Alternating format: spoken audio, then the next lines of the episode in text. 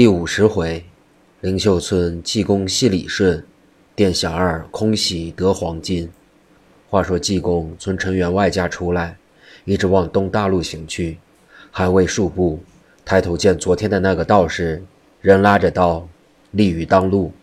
济公哈哈笑道：“你倒还在这里吗？真难为你了。”那道士见了济公，把眼睁睁，把嘴张张，苦于不能出声。少奇意思，颇知懊悔，似欲求济公放他的形状。济公走进他身旁，笑说道：“你可知道吴和尚厉害吗？”道士闻言，把头点点。济公道：“像你这贼党，本应杀却，给百姓除害。我和尚出家人，以慈悲为本，有一份好生之德。念你昨夜立于此地，风吹露宿，已经辛苦了，就此去吧。”说罢，用手一指，把定身法退了。道士立刻手脚活动，行走自如，抱头鼠窜去了。济公这才往玉山县城而奔。走了半天，到一个村庄，名叫灵秀村。河村约有百数十家，各项店铺都有。济公一哨，见西市烧就是一座酒店，招牌上大书“胡饮”二字。往里一哨，见做客不少，狐吆喝六。都吃得面红耳赤，济公走到掌柜前，说声辛苦，往里就走。掌柜的见他是个穷和尚，理也不理，眼望他进去，就坐在东桌上，呆呆地对着许多酒客哨个不住。一想，这个穷和尚准是吃白食的，忙喊跑堂李顺过来，扶着他耳朵说了几句。跑堂的点点头，走到济公面前，笑说道：“大师傅。”今天难得来照顾吴门生意，济公道：“我不是照顾你一吊两吊的，你先把人参露给带两壶来，再去做一桌海味酒席。吴和尚今天要吃得好多，给你几吊小账。”李顺道：“酒菜都有，只是这里规矩，是先会账后吃酒的。”济公道：“要先会账吗？也行的。你瞧，吴是个穷和尚，吴袋里有白银黄金。”奇珍异宝无所不有，你如不信，就来烧烧吧。说罢，从身上取出一块一块黄的、白的，都是些整块金银，约有数百两。又取出许多珠翠玛瑙、宝石珊瑚，不知其数。最后取出一株大如葡萄，光彩夺目。原来宋时年间最贵重的是珠子，一个人只需得到像黄豆大的一颗。就可值白金万两，终身吃喝不尽；又送时黄金一两，可换白金五十两。故那时闲等人家都没有此物的。济公把这些东西摆在桌上，害得旁边吃酒的人眼都红了。跑堂的一少心想：人不可貌相，看他穿得如此破烂，满头油泥，像个乞丐一样，焉知他身上竟带着许多珍宝？若不是这和尚不是好人。这东西都从劫掠而来。济公见他沉吟，一扬手取了一块黄金，约有十余两，递给李顺道：“吾出家人要这东西无用，就多使些也不稀罕。你方才说这里规矩要先会后吃，吾就先给你，待吾吃好照算。多余下来的都送你做了小账吧。”李顺一想，这块黄金可值白银五六百两，他吃了二十两。准可多余五百余两，一起给吾，吾岂不立刻发财？天下只怕没有这样好人。他莫非同吾说说笑话罢了？就把脸一笑，说道：“师傅说话可是真的吗？”济公道：“谁给你玩呀？吾说给你，一定给你。”李顺闻言，顿时满脸笑容，欢天喜地，说道：“师傅真给我，吾可造化了。我李顺先给师傅磕个头，谢谢。”说罢，即时双膝点地，叩了几个响头。济公拉他起来道：“小事一团，不便行礼。”李顺起来，拿着黄金，嘴里咕噜咕噜地说道：“吾今天活该，忽然碰到财神爷，发祝大财。”说着话，忙忙跑去。济公又叫道：“李顺回来！李顺回来！”李顺一回头，见济公招手，忙复回来道：“和尚老爷。”唤吾做什么？济公道：“你走来，吾叫你。”李顺走进身旁道：“什么事？”济公悄悄抚着耳边说道：“吾见那个掌柜的凶狠非凡，你若把黄金交付他，吾一走，他准干没你。你的势力又不如他，就是高的当官，也没凭没据。吾教给你一个主意吧。”李顺忙道：“大师傅眼力不差，吾们掌柜的果然凶狠得很。人家喝酒的多给了几钱小账，他就要眼红，不是硬同吴对分，就是干没吴。吴若同他争几声嘴，他立刻就要歇吾生意。我全家五六口，大的、小的、老的、少的，男的、女的，都靠着吴一口吃饭的，哪里歇的生意？只可忍着一肚子气，不敢争论。吴这个气也吃得苦了。方才匆促之间没想到，大师傅一提，就把吴提醒了。济公道：“你自己有银子没有？”李顺道：“有有，吴前天在那边桌上。”拾得二十余两，现在藏在枕底下。济公道：“你要有银子，就把吴的黄金藏起来，拿银子出来给吴一会账，这块黄金就算是你的了。吴恒是连酒带菜，不过十余两的东道，你给吴一会儿就算了，省得他来夺你。”李顺连连点头道：“不差不差，师傅真是好算计，准是这样办吧。”济公说：“既如此，你就去吧。”给吾把酒菜拿来，吾喝了还要赶路呢。李顺答应，跑到自己房中，把黄金用纸裹好，把前天偷人家二十一两银子放在衣袋中，反锁着门，忙到里边，端着酒菜排在济公面前，济公就大喝大嚼起来。李顺站在旁边，一味应酬济公，人家酒客叫他，他哪里还听得，弄得人家动火发性子，敲台拍桌。闹个不了，好容易掌柜出来劝解，方才走散。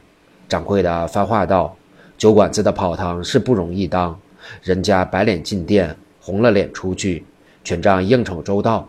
若人家欢喜，不忍人家动气，尚且还要有货呢。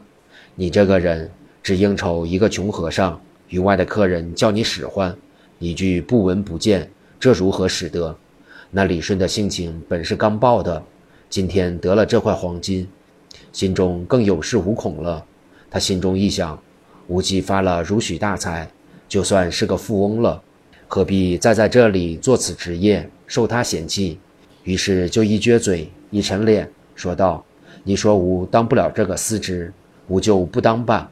明天准搬铺盖。”掌柜的一哨他形状就有气，说道：“好，好，你既不愿，吾也不少你。”你今天就给吾走路吧，李顺道：“今天走也不要紧，你把三个月算给吾吧。”掌柜的道：“好，吾就算清给你。”正在赌气的时候，忽然外面进来一人，头戴宝蓝缎六瓣壮士帽，身穿宝蓝缎绣花英雄氅，腰束淡黄丝绦，肋下配着宝剑，脚穿青缎快靴，身长八尺，面如锅底，两道粗眉，一双怪眼。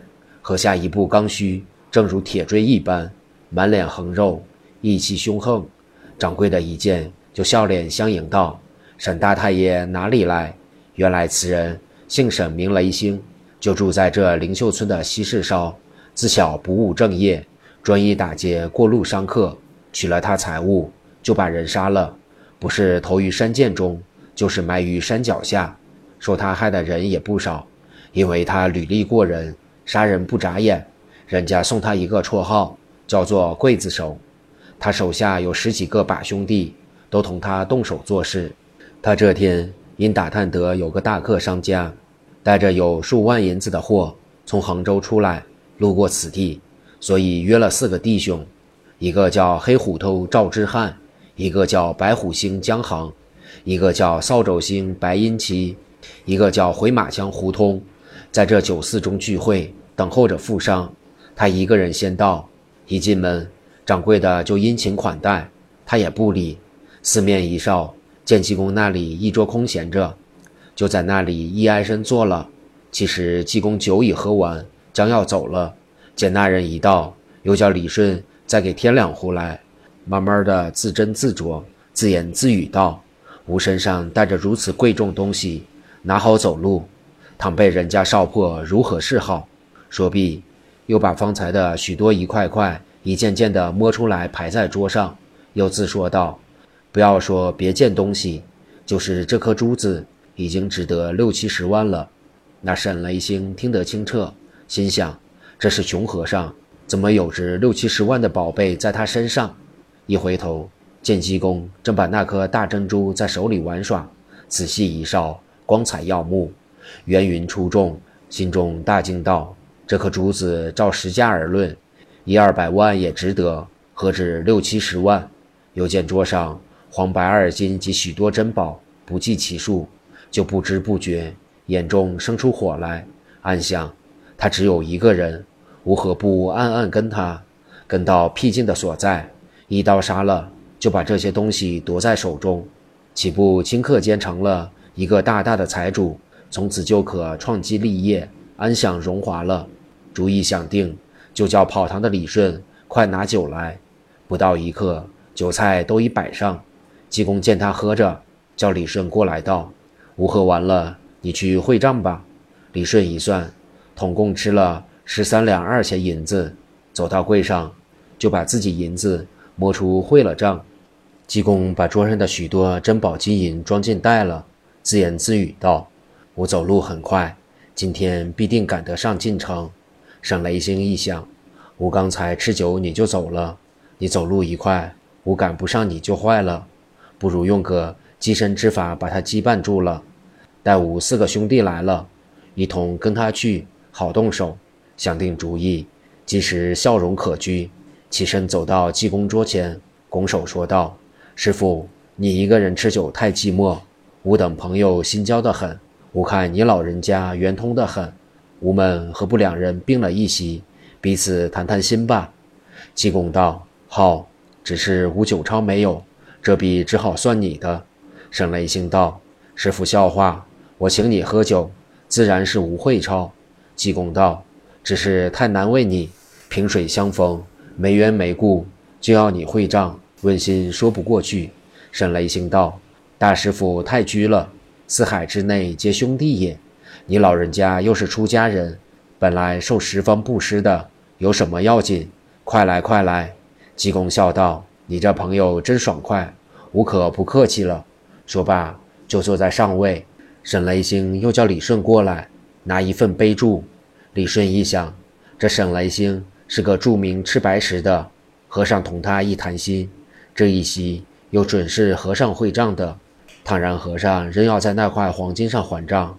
吴起步又要少赚十数两银子，就有些不堪情愿的意思。沈雷星见他怠慢，把手向桌子一拍，道：“今天你大太爷来照顾你生意，你倒不情愿吗？”掌柜的闻声忙过来，柔声一色的说道：“沈爷莫要动气，他今天本有些不情愿，方才被酒客已经混骂过，吾说了他几句，他就给我作对，叫吾算给他新功。”吾正要开发他，你老人家刚正走来，没人应酬，所以咱叫他端端酒菜。不料他还敢怠慢，其实可恶。吾立刻开发他走吧。沈爷同大师傅要酒要菜，只管吩咐，吾自己来服侍吧。说罢，就对李顺道：“你走路吧。你的新功，我早已给你算清楚，一共三吊五，现在放在吾柜上，你拿着走吧。”吾这里没你的事了。李顺撅着嘴，头也不回，走到柜上，背起钱，往自己房中去卷了铺盖，径自去了。未知后事如何，且听下回分解。